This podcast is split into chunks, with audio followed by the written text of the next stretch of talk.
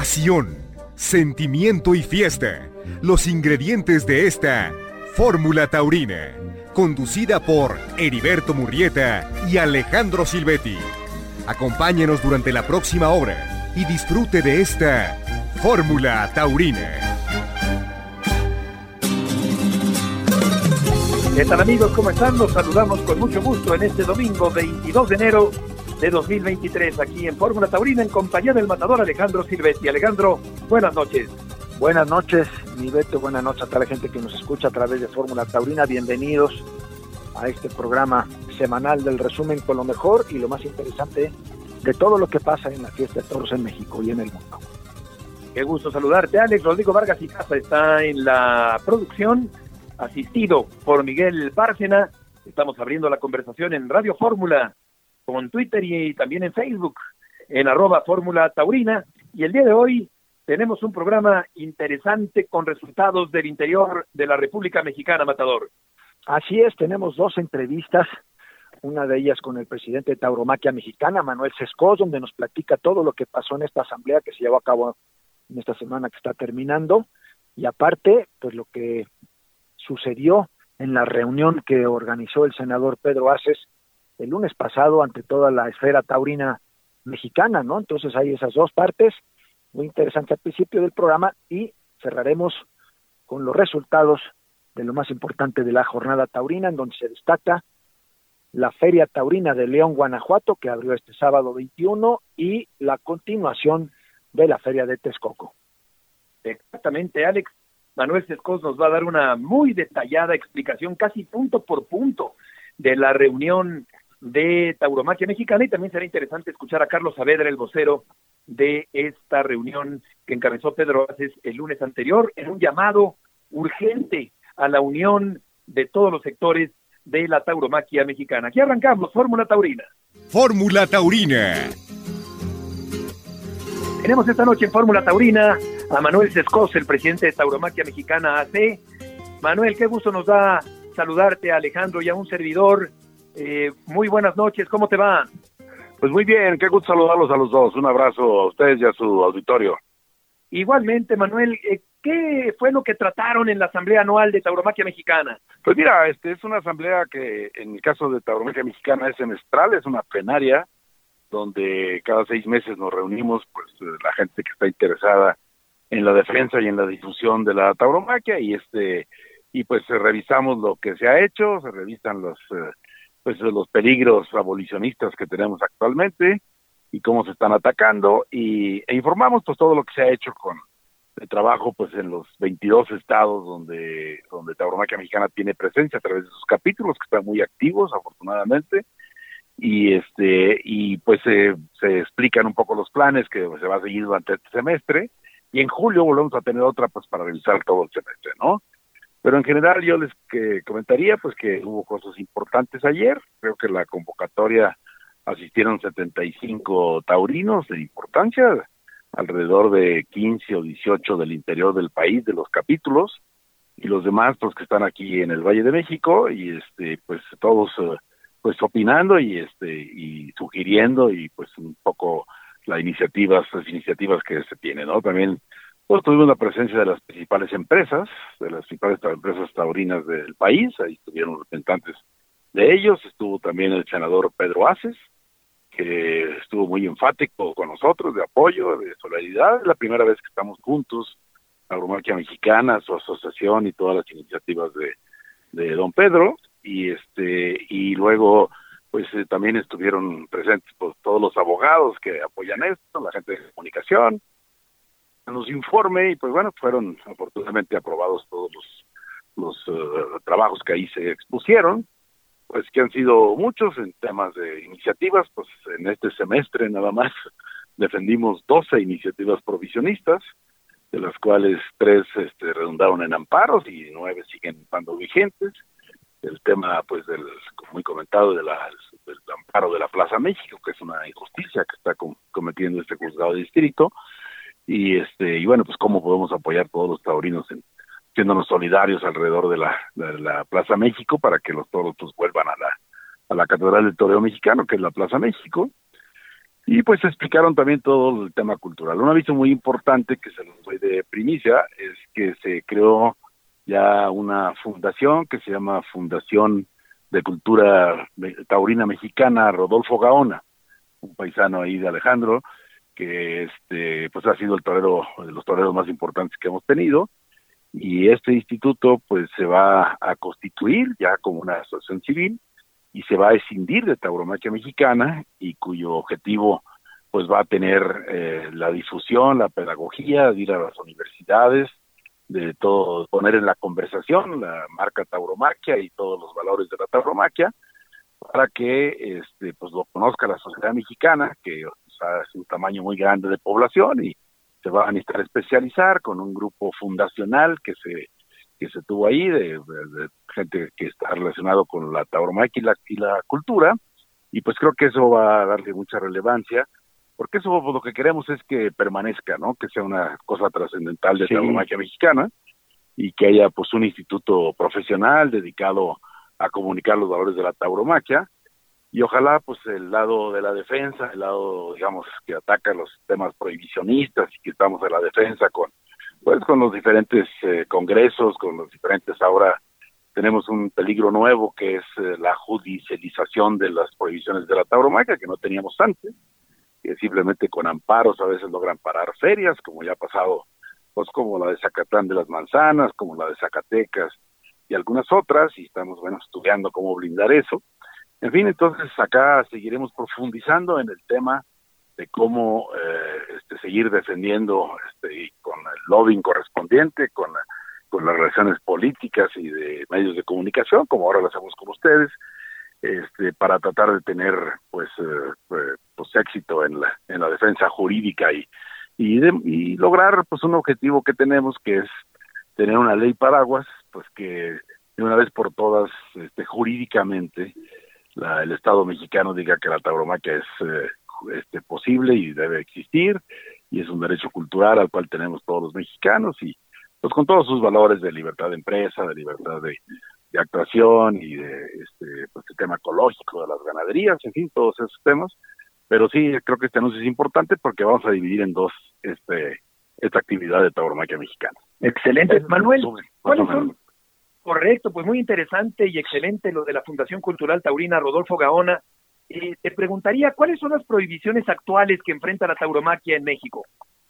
Pues mira, este, si nos vamos eh, de lo macro a lo, a lo, más actual, pues tenemos este, cinco estados con donde está la prohibición, que son Coahuila, Quintana Roo, eh, Sonora, Sinaloa y Guerrero. De estas cinco, este, estamos luchando en dos porque regresen, un, todo un avance muy fuerte en Coahuila y un eh, y en eh, y en el caso de Quintana Roo está a punto de presentarse una ley que está avalada por la mayoría del Congreso ya firmada y vamos a presentarla en cuanto abra el periodo de sesiones que es el primero de febrero y esperamos pues que en Quintana Roo que ya sabes la, fiesta no manifiesta de los mayas con, con la combinación esta ecléctica que hay alrededor de la fiesta de los toros en la península de Yucatán por el lado del estado de Quintana Roo pues pueda volver otra vez la, tauromaquia a ser legal en Quintana Roo. Pero de ahí pues traemos un mundo, traemos este, divididos en dos partes, una con iniciativas de prohibición de niños, traemos una en San Luis Potosí muy fuerte, traemos una en Baja California, traemos una en Veracruz, traemos una en, eh, en, Morelos, este, y algunas pues las tenemos amparadas y no han procedido, y otras están en proceso, entonces pues eh, queremos combatirlas. Y en el caso de, de, prohibiciones totales, pues traemos aquí las de la Ciudad de México, que como empezaba en el Congreso hay pues cuando menos cinco iniciativas, unas de, la ley SESMA y lo que es eh, los diputados que han puesto esas iniciativas y una, una, una este, legisladora también, y esta iniciativa nueva ciudadana, que pues es una cosa que está muy apoyada por firmas de los, eh, de los ambientalistas, y que pues estamos obviamente combatiendo también. Y este pues traemos el, tema de la prohibición de la Plaza México con el amparo este de, de la de esta sede que se llama Justicia Justa de un licenciado Hacha que se autonombra pues defensor de los derechos humanos y pues confunden ahí muchas cosas, pero bueno, pues está ahorita por lo pronto prohibido la actividad. Y este, pues nos han surgido unas en Guanajuato, otras en Toluca, otras este, tenemos también en San Luis Potosí y este y otras en eh, ahorita me recuerdo este Puebla. en Puebla este pero esa pues esa está subsanada esa ya la cancelamos afortunadamente.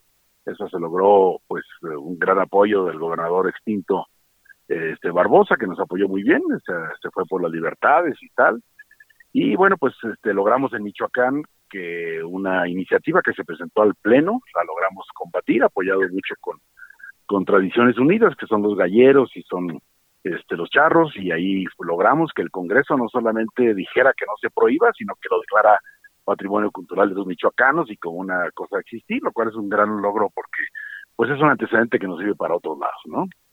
Pues en general esas son, se me escapan algunas y hay algunas otras, hay una en Jico, Veracruz, que ahorita me estoy acordando, algo en el coche, pero pero sí, pues son muchas, ¿eh? La verdad, yo les comentaría que el área jurídica nuestra de Tauromaquia Mexicana, que como ustedes saben, son puros abogados que trabajan pro bono, pues traemos alrededor de 16 amparos combatiendo, ¿no? En diferentes puntos del país. Y este, pero sí, pues están muy activos las, iniciativas de aquel lado, entonces pues tenemos que reaccionar y tener argumentos y todo para poder este, lograr este, combatirlas, ¿no? Hicimos un recuento que desde que empezamos Tauromaquia Mexicana hace 11 años ya, hemos eh, combatido 86 iniciativas prohibicionistas, de las cuales pues solo han progresado estas cuatro o cinco que les digo de los estados y algunos pequeños municipios.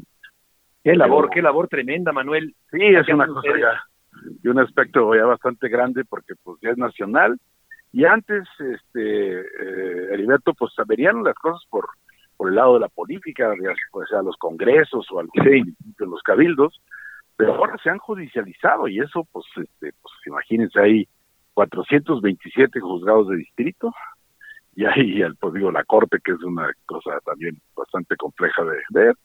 Ah, logramos en este semestre también, pues, lograr que no, eh, no dijeran que la tauromaquia tiene defectos en cuanto a la constitucionalidad. Entonces, la corte se pronunció por el decreto de Nayarit, donde se declaraba patrimonio cultural inmaterial de los Nayaritas, pero este lo que dice que pues la competencia es de la federación, lo cual pues ya nos marcó un camino y dice que al ser de cobertura nacional y de una importancia en la población este fuerte en términos de penetración debe estar regulado por la federación, lo cual pues eso ya nos da un indicio para lograr una ley paraguas que nos pueda ayudar a que esto se regule definitivamente, ¿no? Adelante, Matador. Oye, este, pues hay muchas preguntas, mi querido Manuel. Eh, sí. Creo, creo entender y, y, lo hemos hemos llevado un seguimiento muy puntual aquí en Fórmula Taurina acerca de todo el proceso legal que se lleva de lo de la Plaza México y todo lo que nos han comentado y, y lo que más vulnerable eh, hemos entendido que puede ser es esta parte de los amparos, ¿no? Porque en el tema de los amparos, pues, cualquier persona, así que en una computadora y en, una cosa muy sencilla, pues se puede amparar y te puede echar para abajo una feria, una correa de toros o una plaza de toros, lo que está hecho, ¿no? Así es. Finalmente, en el caso de la Plaza México, en, el primer tribunal, tribunal perdón, que, que el juez Jonathan Bass, Bass hace la aceptación del amparo a justicia justa a través de Luis Pérez de Hacha. Sí. Lo suben a un segundo escalón que es el Tribunal Colegiado de Distrito. Y luego esta parte llegaría en un tercer escalón, porque además, es otra de las preguntas que te tengo, es, estos jueces, tanto Vas Vas como los otros dos del Tribunal Colegiado, sí. se basaron en un estudio que tiene la PAOT acerca de la tortura animal en las corridas de toros, ¿no? Entonces, nosotros entendíamos que si ya llegaba hasta el tercer escalón, que era la Suprema Corte de Justicia, Sí. Pudiera ser ahora sí que un evento hasta mejor, porque una vez si se llegase allí y si ahí se ganara, pues esto ya sería prácticamente una jurisprudencia y esto blindaría a nivel nacional la fiesta de los toros.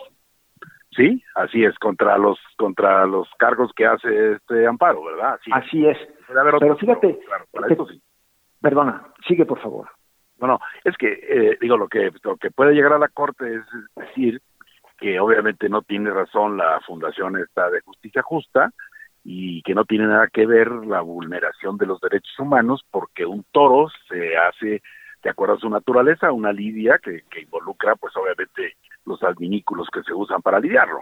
Entonces, eso creo que sería muy importante porque por ese motivo ya no podría volverse a, demandar una prohibición, pero puede haber otras, ¿eh? Porque claro. Pues, eso es interminable. Pero tienes razón, el estatus en el que está ahorita Alejandro, ese, según nos dicen los abogados, porque esto lo lleva pues la empresa de la Plaza México, no Tauromaquia Mexicana. Nosotros nomás colaboramos, pero no, no la llevamos nosotros. Y en esa, pues eh, eh, lo que está ahorita es eh, en la suspensión definitiva. La suspensión provisional se perdió y esa este, no dieron un juicio, un concepto que se llama que no sea relevante el suspender la actividad taurina. Entonces, lo que se le ha dicho a los jueces es que si bien el fondo del, del juicio va a seguir y se va probablemente llegar hasta la corte, por lo pronto la suspensión de la actividad taurina de la Plaza México es muy dañina porque suspende muchas plazas de trabajo, mucha gente que vive de eso y pues para el turismo, para la economía de la Ciudad de México, para continuar con una tradición pues que tiene 500 años de existir en esta ciudad y que es un motivo de atractivo turístico y una serie de, circunstancias económicas, sociales y de trabajo y de libertades, este pues sí es relevante porque además pues la importancia que ustedes saben tiene la Plaza México en el ambiente taurino profesional, pues este es muy relevante, entonces pues deberían de, de, aceptar que, que vuelva la actividad a la Plaza México mientras dura el fondo del asunto. El asunto es que, pues sí es previsible que pueda llegar hasta la Corte, pero pues eso se puede llevar un par de años, ¿no? Entonces, pues sí sería delicado que durante dos años no hubiera corridas y pues haya menos afición en la Ciudad de México, ¿no? Claro, que es otra cosa que te iba yo a preguntar. Eh, cuando nos, este, nos mencionaba el licenciado Raúl Pérez Johnston, que es el que está haciendo esa defensa que tú mencionas por parte de la Plaza de Toros México, por la empresa. Sí, en combinación con un licenciado Hostos, según un despacho Hostos, así es. Así es. Y, y estos jueces, según lo que mencionan, está, basaron su decisión en este estudio que está puesto en la PAOT. Sí. Y este, cuando tú lees este estudio de la PAOT, pues realmente lo que es es, es, es el punto de vista de una serie de, de, sucesos y de eventos y de cosas que ellos, vamos a decir, copiaron y pegaron para hacer esta ley. Así es. Y que no tiene realmente, Manuel, en mi opinión, no tiene realmente una fundamentación que tenga que ver, ahora sí que con el otro punto de vista, porque nosotros como taurinos conocemos otro tipo de estudios, el de Wolf, el filósofo francés y de otros muchos, que, que, que, que no pues que no coinciden en absoluto con este que tiene la PAUT, ¿no? No, fíjate, si, si tú ves, este, yo, yo vi todo la, pues el transcurso de la última audiencia y lo que hacen estos jueces que defienden el tema de la, de la demanda es que eh, leen exactamente los argumentos que el abogado les pone. No pone ningún criterio jurídico de ellos, ni de jurisprudencia, ni de derecho comparado internacional, ni de, ni de haber consultado a los veterinarios de la UNAM o de otros países que han investigado sobre esto, sobre el umbral de dolor que tienen los toros y el tema de las endorfinas que genera para superar el dolor y seguir invirtiendo, en fin, ese tipo de cosas científicas que podrían ser muy demostrables y que las tenemos, pero la verdad es que lo que leen son los argumentos de la demanda y pues es que pues, es una repetición un poco merolica de, de lo que el demandante dice, pero no escuchan a la otra parte, entonces eso no está lo grave, ¿no? Claro, porque además, digo yo, este, o sea, cualquier gente sube un estudio de esos a la PAOT y lo dan por bueno, ¿no? Oye, pues esto, esto está más tendencioso que nada. Esto ni siquiera que entendemos, ¿no? Que el debate nunca, no, en el debate nunca nadie nos vamos a poner de acuerdo, ¿no? Porque, pero más si no tienes este disponibilidad de escuchar a los otra parte, ¿no? Que como es la democracia, o que yo pienso una cosa, pero tú pensarás otra y tengo la obligación, si soy un jurista o soy un magistrado, de escucharte, cuando menos, el derecho de audiencia, ¿no? Y esto no ha pasado. Entonces yo creo que sí es muy importante pues el que el que haya esa posibilidad de que todo el mundo exprese sus opiniones y las consecuencias que esto tiene, no nomás pues que si es un derecho humano vulnerable o no, ¿verdad? Que pues la verdad que no se ve ninguna fundamentación. Pero bueno, así es de difícil este tipo de casos y así nos enfrentamos, ¿no? Hoy, hoy tuvimos una audiencia en San Luis Potosí, importante con el tema de los niños, y creo que nos fue muy bien porque pues demostramos que hay muchos papás interesados en llevar a sus hijos a los toros y la, pues, la potestad es de los padres, no del, no de los jueces ni de una autoridad, ¿no? Sí, que además es exactamente lo que terminamos todos entendiendo, digo yo, ¿no? Es, es, que es que es, es un tema de libertad, es un tema de, de, de, de, un derecho humano que tenemos todos para poder elegir, decidir, pensar, escoger, este, el camino que tú quieras, en los pensamientos que tú quieras. Y lo que yo creo que en este caso, este, me parece a mí, que sería interesante es pues cuestionar ese estudio de la PAOT y decir, oye, pues, ustedes por qué simplemente ponen esta parte como si fuera un dogma de fe y ahora resulta que todo el mundo se está refiriendo a este estudio que es totalmente tendencioso, que no tiene ninguna contraparte y que obviamente, eh, aunque quizá se pudiera eh, eh, debatir y cambiar y y, tratar de explicar lo que nosotros entendemos que pasa con todo esto que tú acabas de mencionar, que está comprobado en otros estudios, de lo que pasa con el toro de Lidia, de lo que pasa con el dolor, qué pasa con las endorfinas, qué pasa con tantas cosas, que sinceramente decimos nosotros, oye, pues esto es, esto es interminable, o sea, esta, esta, esta discusión y este debate pues es interminable. Y lo que ahora sí, este, bien dices tú, pues ojalá que tuvieran esta sensatez de poder entender que esto no, no es no es un tema de debate, es un tema de libertad. Y que todos podemos pensar de manera distinta, pero nadie nos puede prohibir o nadie nos puede imponer una forma de pensar, que es lo que pretende hacer este estudio de la PAOT y del cual se han montado todo esto para, ahora sí que para hacernos este daño que es tremendo, ¿no? Así es, sí, porque pues sí, pedir la actividad en esta plaza, pues es comprensible la consecuencia que tiene, ¿no? Sí, ahorita todavía no se ha, en la última audiencia todavía no se ha decretado el, el no a a considerar como una actividad este, relevante pues, el que no haya actividad. Entonces, está todavía un poco en veremos, todavía no se hace ese paso, pero pues muy pronto se sabrá y, y, este, y luego pues seguirá el fondo de, del juicio de amparo, ¿no? Y la otra parte que te quería comentar, Manuel, que en el transcurso de toda esta investigación y de toda esta participación de gente como tú que amablemente nos hacen el favor de atender nuestras llamadas para que la gente aficionada a los toros a través de Fórmula Taurina se entere de todo lo que está pasando, pues es una de ellas es, y nos hemos dado cuenta, es que hay una gran desinformación. Sí. Es, muchísima gente no entienden los, los ecosistemas que son las ganaderías, no entienden la maravilla que es el toro de Lidia, no entienden la esencia del toro de Lidia, no entienden que el, toro de Lidia viste porque viste, no porque se come a su presa, eh, o la o la hiera o la quiere matar para comérsela, etcétera. Es esa falta de entendimiento de mucha gente que inclusive está en contra de la fiesta de los toros y no conoce nada de esto.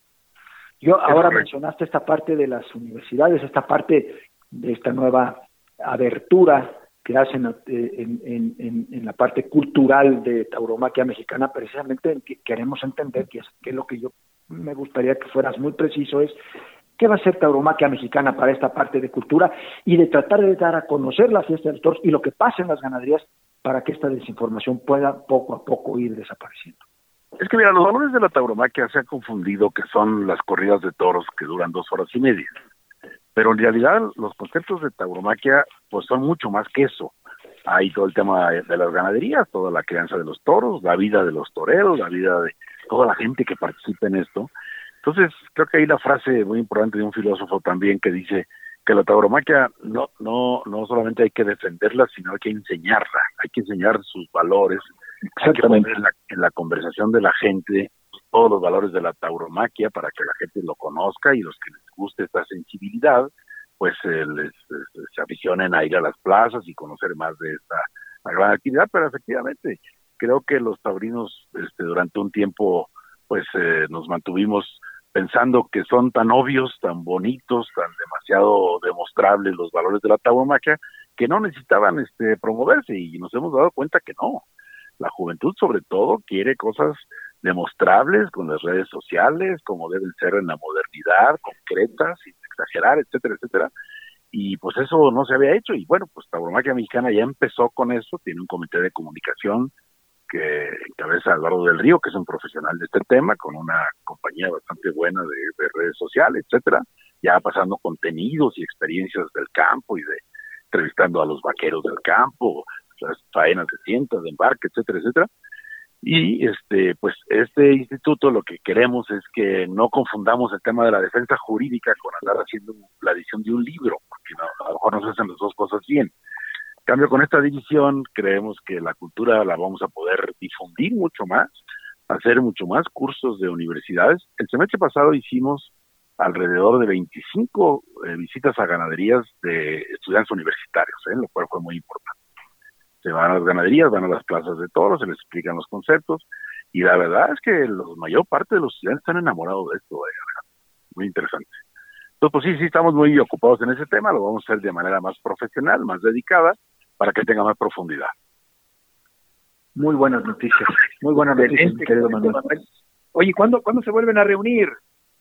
Este, pues ahorita estamos en constantes reuniones por el tema de las urgencias que tenemos aquí de la, de la iniciativa ciudadana de la Ciudad de México, que estamos ahorita preparando cómo hacer que el Congreso nos escuche también a nosotros. Y este, pero la, las juntas siempre son en enero y, en julio, siempre, la, primera semana de, de, julio, la segunda de enero y la primera de julio, ¿no? Pero hay reuniones de consejo cada mes y las comisiones se juntan cada vez que se necesita y pues hay una constante actividad bastante febril. ¿eh? Me estremece, me conmueve eh, realmente la labor que hace la gente del toro, encabezada por ti, Manuel, para tratar de evitar por acá y por allá, por todos lados, eh, parece que a borbotones surgen las iniciativas prohibicionistas y ustedes hacen una labor muy importante para impedir este acto, este atropello a la democracia y este atropello a la libertad individual y de gusto y de libre actividad y de libre afición a distintas cuestiones en México antidemocrático y también anticonstitucional. Así que, por mi parte, todo adelante, Alejandro, para terminar con Manuel Sescos el día de hoy. Pues mira, nada más, mi querido Manuel, a ti, este, decirte algunas cosas. En primer lugar, que este programa de, de radio está a lo que ustedes quieran, que está en favor de lo que ustedes quieran para poder ser solidarios y copartícipes del esfuerzo que, que muy poca gente lo sabe, como tú bien decías, eh, todo este esfuerzo se hace sin, sin dinero, sino son, son gente que va por el gusto de defender y de ayudar a la fiesta de los toros para poder entregarle lo que tú has hecho, este, entregarle su vida a una ganadería, tu vida profesional, pero también le has entregado estos últimos años todo tu tiempo y toda tu entrega a Tauromaquia Mexicana, felicitarte a ti, a Pepe Saborita, a todos estos comités, a todos estos abogados que están detrás de ustedes, que lo hacen por el, amor a la fiesta de los toros y decirte que nosotros, en primer lugar, se los agradecemos por aficionados y por profesionales dentro de la fiesta de los toros y decirte y reiterarles que está abierto este micrófono para que todo lo que sirva para ayudar lo tengan presente de que estamos al 100% con ustedes. No, muchísimas gracias. Así lo hemos visto, siempre hemos tenido muy buena concatenancia con ustedes y mucha recepción, muy agradecidos con eso, porque pues digo, además de hacer las cosas, pues también tenemos otra vez que, que exponerlas y este y explicarlas y todo eso, y los medios de comunicación son indispensables para eso, ¿no?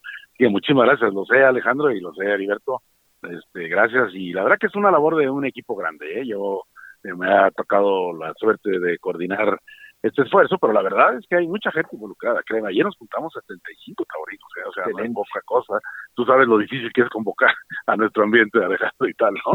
Entonces, pero bueno, este, afortunadamente ha habido este, confianza, ha habido simpatía, y como ven que avanzamos, que logramos cosas, pues creo que hay cierta este, disposición a, a seguir apoyando a, a la Mexicana. Así es, es una, es una respuesta que nunca he entendido, Manuel, el, tema que nunca se ha podido hacer en la fiesta de los toros, la unión, la sindicalización.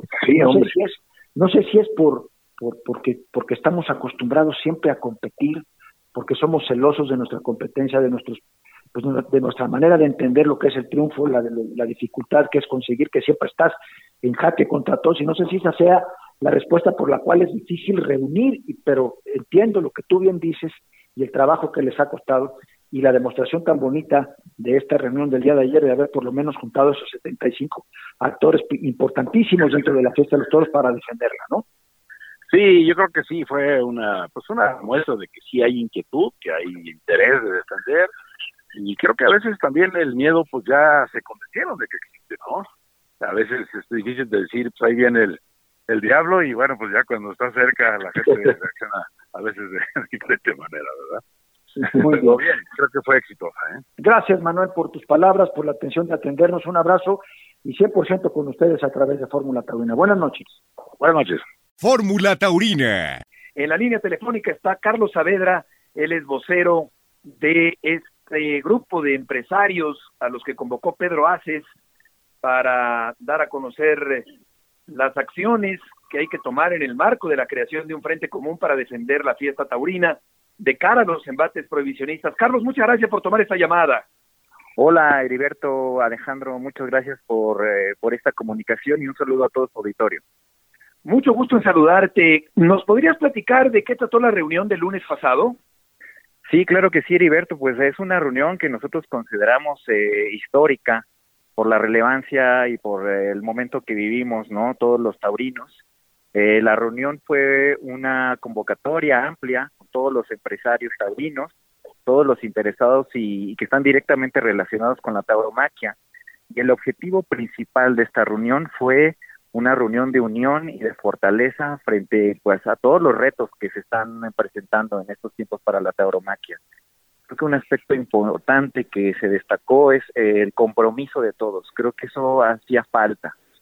Se, entre todos los asistentes hubo el compromiso de estar unidos de y de jalar para, para defender a la fiesta y no solo defenderla, sino que la fiesta tenga una que se reavive, que crezca. Entonces creo que es una un, una reunión muy importante que mucho tiempo no se había dado y que creo que sirvió para renovar esfuerzos y compromisos, Heriberto.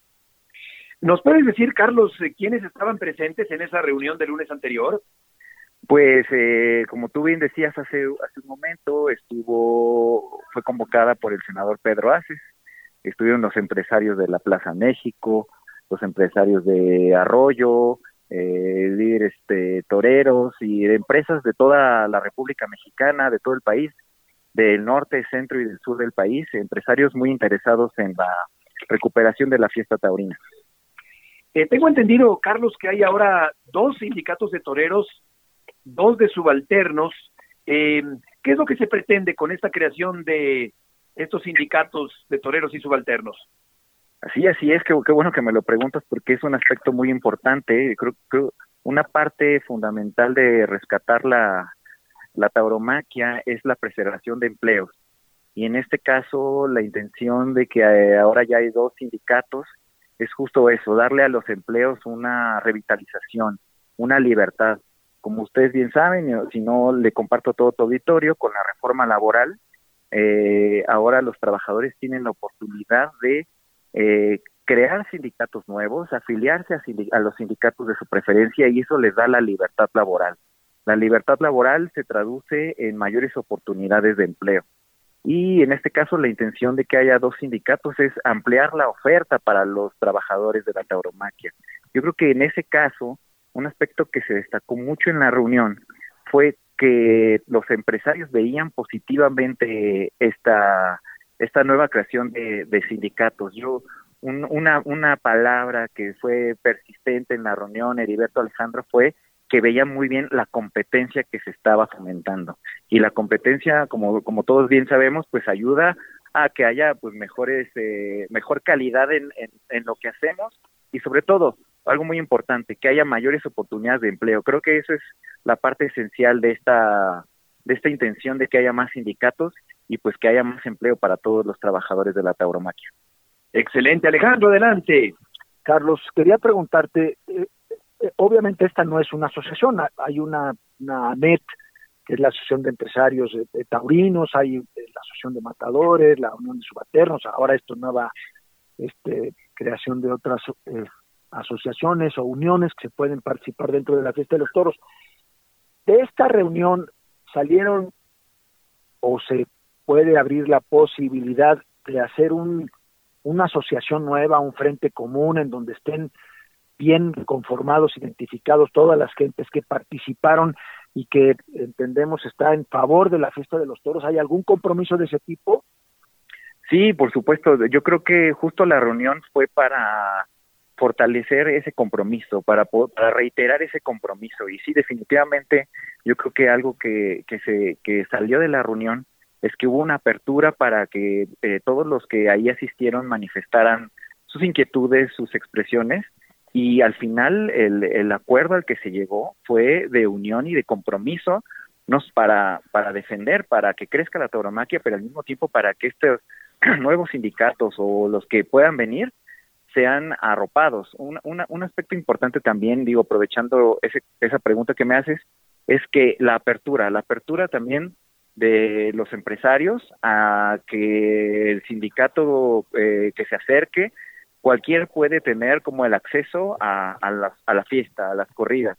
No se le va a cerrar la puerta a ninguno y tampoco va a haber preferencia a otro. Creo que eso es muy importante, que también los propios sindicatos sientan que pueden eh, trabajar en cualquier parte y que los trabajadores sientan que pueden tener una oportunidad en cualquier plaza con cualquier torero. Creo que eso se destacó y hubo un compromiso para arropar este pues este nuevo espíritu dentro de la tauromaquia. Carlos, ¿existe algún avance en la construcción de una nueva plaza de toros anunciada por Pedro en el poniente de la capital de la República Mexicana? Sí, claro que sí, allá hay un avance, ya está el proyecto muy muy avanzado. Eh, ahí, como como bien tú dices, hace un hace un par de meses el, el senador Pedro Aces anunció la construcción de esta nueva plaza al poniente de la Ciudad de México. Eh, nosotros estaremos eh, presentando ya este proyecto para que todos lo conozcan, su arquitectura y todo lo que va a estar alrededor de esta plaza en breve pero lo que les puedo adelantar es que va a ser algo único y que va a ser muy atractivo para toda la afición taurina, que eso es como lo, lo más importante, ¿no? Que la afición taurina eh, se motive y se emocione con un nuevo centro en donde va a poder eh, disfrutar de la fiesta, pero al mismo tiempo divertirse como en muchos otros aspectos. Entonces esperemos que a la brevedad les podamos presentar eh, más sobre la arquitectura y sobre los espacios que van a estar eh, configurando esta nueva plaza estoy seguro que va a ser única en México. Sí, sobre todo ante el cierre de la Plaza México, una buena alternativa de una plaza más pequeña. ¿Sabes, Carlos, en qué parte del poniente de la ciudad se va a construir la plaza? Eh, justo esto, como lo como te comentaba Heriberto, en breve, en, en, pocos días vamos a estar presentando ya el proyecto, ¿no? Con, con como a los medios y me gustaría reservarme y para ese momento porque creo creo que va a ser una sorpresa muy bonita para toda la afición taurina y un poco retomando lo que tú decías sobre sobre estos nuevos espacios, pues ahora tenemos en, en, en Texcoco un importante festejo que se está dando, una fiesta eh, que se están dando en estos fines de semana, que está eh, recuperando esa afición taurina que en estos meses es, está ávida de los toros. Matador. Carlos, eh, ¿tú sabes si el proyecto que están proponiendo es no es una no es necesariamente que tener un concepto solitario de plaza de toros, sino será este que un lugar multiusos que pudiera tener cosas para otro tipo de eventos como conciertos musicales o, o eh, inclusive eventos políticos o alguna otra cosa? Sí, sí, efectivamente, totalmente. La, a, al, los espectáculos hoy en día, la, afición hoy en día ya requiere de más estímulos, ¿no? Y para, no solo para los toros, para cualquier tipo de espectáculo es importante darles más, más de, y, y como una, una, una emoción y un entretenimiento que es combinado con otras, eh, con otras amenidades, y así va a ser en este caso con esta gran plaza que se, que se, que se va a hacer, sin duda alguna va a tener espacios donde la afición, además de disfrutar los toros, disfrute otro tipo de espectáculos y que pueda pasar ahí tiempo en familia, sobre todo eso, recuperar esa parte de la familia y como que de esparcimiento que va más allá de la afición taurina. Entonces, creo que va a ser muy interesante porque además de los taurinos van a ir público de, de distintos eh, gustos. Creo que va a ser algo único en México y en el mundo. Entonces esperemos ya darles esa información en breve. Volviendo un poquito al tema de la reunión del lunes, hace, un, hace unos minutos acabamos de escuchar en este programa la, pues ahora sí que el resumen de, lo que pasó en Tauromaquia Mexicana en el año anterior y, una de las preocupaciones pues es el tema de la defensa de la fiesta, de los diferentes ataques que, que estamos recibiendo Dime, ¿en esta reunión hubo algún alguna determinación para poder apoyar más a Tauromaquia Mexicana en el sentido económico de que pudieran tener en un momento dado más recursos para poder atender pues la demanda tan intensa que vienen de ataques contra diferentes plazas de toros, diferentes ciudades, diferentes conceptos del ataque. ¿Hay alguna determinación, aprovechando que estaba reunida toda esta esfera tan importante de la fiesta mexicana, ¿se tomó alguna determinación sobre eso en la reunión? Sí, sin duda, eh, hay, esta reunión es el resultado y la consecuencia de que de los embates que está recibiendo la tauromaquia y al mismo tiempo de ese compromiso decidido.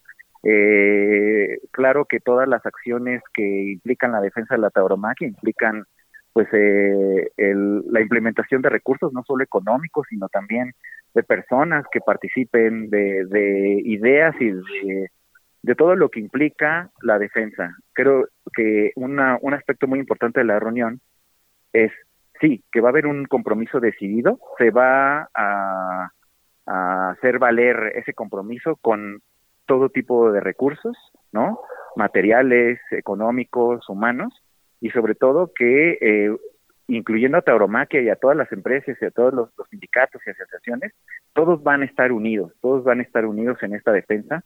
Ya sucedió hace ya poco más de un año para la defensa en el Congreso de la Ciudad de México y creo que algo importante es que este, esta reunión lo que ejemplifica es justo que la tauromaquia, los taurinos ya van a estar en la defensa de manera decidida. Creo que ese compromiso es muy importante y además que otro otro otro compromiso que se hizo es que de estas fueran reuniones mensuales. Ya hay una fecha para una próxima reunión, no es una reunión esporádica, es una es el inicio de una serie de reuniones, de reuniones eh, ya establecidas que van a estar dando seguimiento para que esto no solo sea un esfuerzo temporal, sino que ya sea permanente. Carlos, pues eh, ha habido una desunión histórica entre los taurinos y como ya comentaba Alejandro en el bloque anterior, eh, o se puede deber a múltiples razones, pero ahora más que nunca se necesita, bajo esta circunstancia, bajo esta situación extrema, de la unión de todos. Por eso hay que celebrar la reunión del lunes anterior y te agradecemos muchísimo que hayas tomado esta llamada. Muchas gracias a ustedes, muchas gracias Heriberto, Alejandro, es un gusto haber estado aquí con ustedes y con su auditorio. Hasta luego, Carlos, muchas gracias, ¿eh? Hasta luego. Jornada Taurina. Recorriendo las plazas de México. Buenas noches, Beto, Matador, amigos de Fórmula Taurina. Arrancamos con los resultados de la jornada de este fin de semana. Ayer sábado en León, Guanajuato, en la Plaza La Luz, la primera corrida de feria. Ante un lleno se lidiaron toros de Begoña de buena presencia y de juego desigual, destacando el primero y el tercero. El tercero que recibió el arrastre lento. José Mauricio, ovación tras aviso y ovación. Andrés Rocarrey, ovación y oreja. Y Leo Valadez, dos orejas y ovación. Leo Valadez, el primer triunfador de esta Feria de León. Y también hubo actividad en Texcoco, en la Plaza Silverio Pérez, la segunda corrida de esta temporada. Así que vamos con el reporte de José Luis Valiente. José Luis, muy buenas noches, te escuchamos con lo acontecido allá en Texcoco. ¿Qué tal, Rodrigo Matador Beto? Buenas noches, amigos de Fórmula Taurina. Pues sí, con un magnífico ambiente en los tendidos que registraron tres cuartos de entrada, se realizó la segunda corrida del serial llamado Sí a los Toros. Se jugaron dos astados de la ganadería de Marrón, primero y segundo, y seis de Vistahermosa. En general, disparejos en presentación, con poco recorrido y deslucidos en su embestida. Destacaron los corridos en séptimo y octavo lugar, respectivamente. El séptimo por su nobleza y el octavo por su emotividad, además de ser los más rematados en su presentación. La cuarteta de toreros la integraron Juan Pablo Yaguno, Andrés Lagravier, Héctor Gutiérrez e Isaac Fonseca. El primer espada del cartel, Juan Pablo Yaguno, estuvo voluntarioso y esforzado en su lote. En su primero consiguió algunos muletazos por pitón derecho ante un toro áspero que embestía con la cara arriba. Tras señalar dos pinchazos y seis descabellos, escuchó un aviso. Con su segundo se esforzó intentando revertir lo sucedido con el que abrió plaza, pero no lo consiguió. Además de las deslucidas y pobres embestidas del de Vista Hermosa, apareció el viento que no lo dejó estar al igual que en su primero descabelló en nueve oportunidades para escuchar dos avisos y retirarse entre pitos. André Lagraver, el galo empeñoso en su primero, lució poco con el capote y banderillas. Con la muleta intentó por ambos pitones, consiguiendo lo mejor al torear al natural. Su trasteo se fue diluyendo al paso de los minutos, pues el toro dejó de colaborar, no obstante que buscó adornarse en todo momento, dejó una estocada desprendida que el juez de plaza Leonardo Campos insólitamente le premió con una oreja. En su segundo el galo el juez de plaza Leonardo Campos volvió a petardear. Poco antes de que salieran los picadores, el toro se estrelló en el burladero y se partió el pitón izquierdo. Las protestas no se hicieron esperar y cuando se esperaba la sustitución, el juez Leonardo Campos ordenó que se picara al toro. Desentendiéndose de los reclamos, y cuanto más sería su cinismo, que antes de que iniciara el galo su labor muleteril, antes de cualquier muletazo, ordenó que tocara la banda de música para callar las protestas del público. Tristemente, André Lagraver en lugar de abreviar, se quedó en el ruedo queriendo lucir ante un toro visiblemente lastimado. Después de un pinchazo y estocada, escuchó un aviso. Increíblemente el torero salió a saludar al tercio y el público lo regresó inmediatamente con sus abucheos. Por su parte, Héctor Gutiérrez, torero de buenas hechuras y finas maneras, toreó bien a la Verónica para rematar con una larga a su primero que le fue muy aplaudida. Con la muleta, el viento sopló con mayor fuerza, impidiendo que su trasteo tuviera ligazón. A eso se sumaron las cortas embestidas de su enemigo que lo obligaron a ponerse muy cerca de los pitones para arrancarle algunos muletazos. Tras dejar una estocada caída, el juez Leonardo Campos otorgó una oreja, misma que Gutiérrez tiró a la arena para no manchar su vuelta al ruedo. Con su segundo, el séptimo de la función, Héctor Gutiérrez lució por Chicuelinas y tuvo un entregado inicio de muleta, pasando al toro por alto a pies juntos, aguantando las embestidas de su enemigo. Por el lado derecho consiguió muletazos de buena manufactura, sentado en los riñones y acompañando con la cintura la noble embestida del de Vistemosa. Lamentablemente, luego de media estocada, Gutiérrez descargó 18 veces el verduguillo para escuchar dos avisos. Se retiró entre pitos mientras el astado era aplaudido en el arrastre. El más joven del cartel, Isaac Fonseca, quien se ha caracterizado por su valentía, conectó pronto con el público. A su primero lo recibió de rodillas con una larga cambiada en tablas para luego quitar por chicuelinas. Con la muleta inició de hinojos, intentando rápidamente torear en redondo. Ya de pie su faena prácticamente la consiguió por el lado derecho, adornándose con molinetes y pegando carreras para alegrar la embestida del toro. Concluyó por eh, Bernardinas dejando el ayudado en la arena. Luego de un pinchazo y estocada, el juez continuó con su festín y le premió con dos orejas. Fonseca apenas las recibió y las aventó al tendido para dar la vuelta al ruedo sin contratiempos. Con el que cerró plaza, el torero de Morelia mantuvo su entusiasmo y entrega. Su inicio de muleta fue con dos cambiados por la espalda que entusiasmaron al público. Por el lado derecho consiguió muletazos templados, aunque con mayor largueza y exposición fueron dos tandas por naturales muy aplaudidas por la afición. Tras dejar una estocada entera, el juez le premió con dos merecidas orejas. Minutos más tarde, Leonardo Campos sorprendió a todos otorgando el rabo que casi nadie solicitó. Al toro lo premió correctamente con el arrastre lento. Finalmente, Isaac Fonseca salió de la plaza en hombros de los aficionados y esto fue lo que dijo en su debut en la Plaza Silverio Pérez de Texcoco. Pues he disfrutado mucho, sobre todo pues la, la, nostalgia de que ya me voy a otras tierras y querer conquistar, pues me hizo el disfrutar aún más y además los toros me lo permitieron, entonces pues con la perfecta imperfección, pero he podido disfrutar. ¿Cuál es tu balance de tu breve temporada mexicana?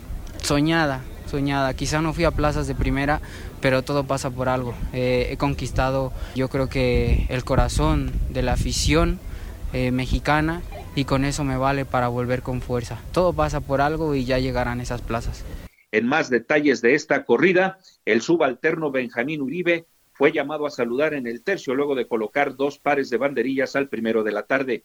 Los picadores Martín Carrillo, Salomón Aspeitia y el banderillero Fermín Quirós, miembros de la Unión Mexicana de Picadores y Banderilleros, no se presentaron a torear. Para el próximo sábado se anuncia al rejoneador Emiliano Gamero y los forcados mexicanos y a pie Uriel Moreno el Zapata y Juan Pablo Sánchez con toros de Chinampas. Lo sucedido ayer en la Plaza de Toros Silverio Pérez de Texcoco, regreso con ustedes y nos escuchamos el próximo sábado, si Dios me lo permite. Gracias, José Luis, y regresamos contigo, Beto, para terminar Fórmula Taurina. Gracias, Rodrigo, por los resultados. Gracias por eh, toda esta información. Y Alejandro, estamos llegando al final del programa del día de hoy. Así es, gracias por escucharnos. Como siempre, suerte siempre. Agregamos el último ingrediente de la fórmula taurina. Lo invitamos a que nos acompañe la próxima semana para integrar los elementos de esta fórmula taurina con Heriberto Murrieta y Alejandro Silvetti.